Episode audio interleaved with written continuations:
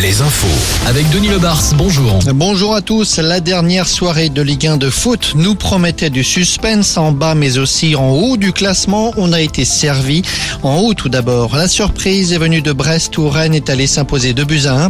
En gagnant ce derby, le stade rennais termine finalement devant Lille et Monaco à la quatrième place du classement et décroche une place en Europa League pour la saison prochaine.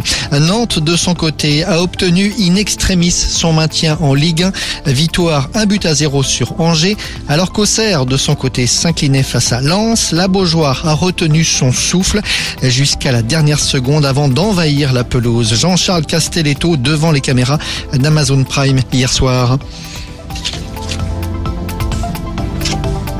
On pensait que beaucoup de gens ont pensé d'ailleurs qu'on avait lâché, qu'on n'était plus là. Mais aujourd'hui sur ce dernier match on a montré qu'on était là. Même si c'était difficile, je vous dire la vérité, le reste je m'en fous. On est maintenu, on est en Ligue 1, maintenant c'est l'année prochaine. On avance, on retient voilà, cette saison qui était difficile, on en a connu une autre, on se sauve à chaque fois. Et euh, voilà, ça c'est le mental, c'est guerriers. Aujourd'hui, je remercie tout le monde. Chacun a donné le meilleur de, de lui-même aujourd'hui. Et voilà. Le PSG, de son côté, a fini sur une défaite au Parc des Princes. Messi, qui ne jouera pas à Paris la saison prochaine, a été sifflé par le public du parc. Mbappé termine meilleur buteur pour la cinquième année consécutive.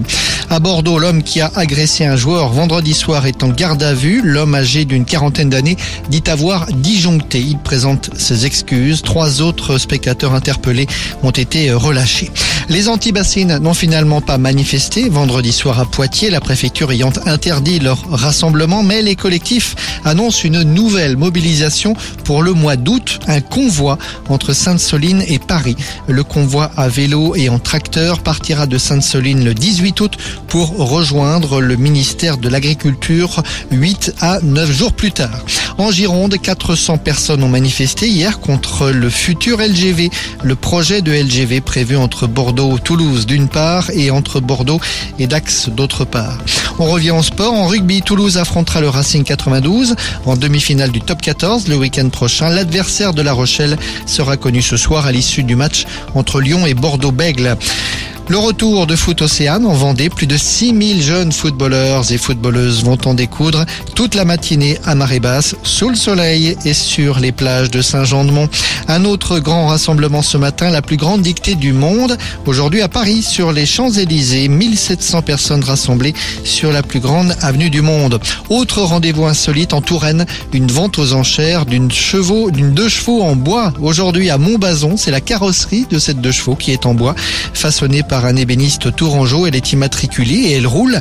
Estimation entre 150 000 et 200 000 euros. Retrouvez la météo avec les campings Chadotel. Des belles histoires de vacances, une histoire de famille. Un dimanche ensoleillé, à l'image de ce que nous connaissons depuis maintenant plus d'une semaine, du soleil, toujours ce vent de nord-est qui assèche encore